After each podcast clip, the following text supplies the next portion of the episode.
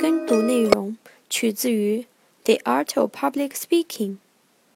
让我们一起来欣赏 Shannon 为大家读的英文原着。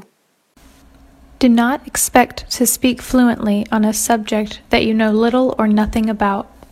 在今天的句子中，需要注意的第一个单词，expect，期望、渴望；expect to do，期望做某事。第二个 ，fluently，流利的。第三个，subject。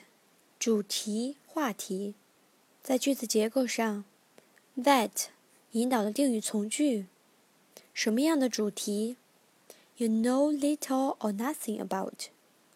这里的 little 和 nothing 表示否定，说在一些你知之甚少的主题上。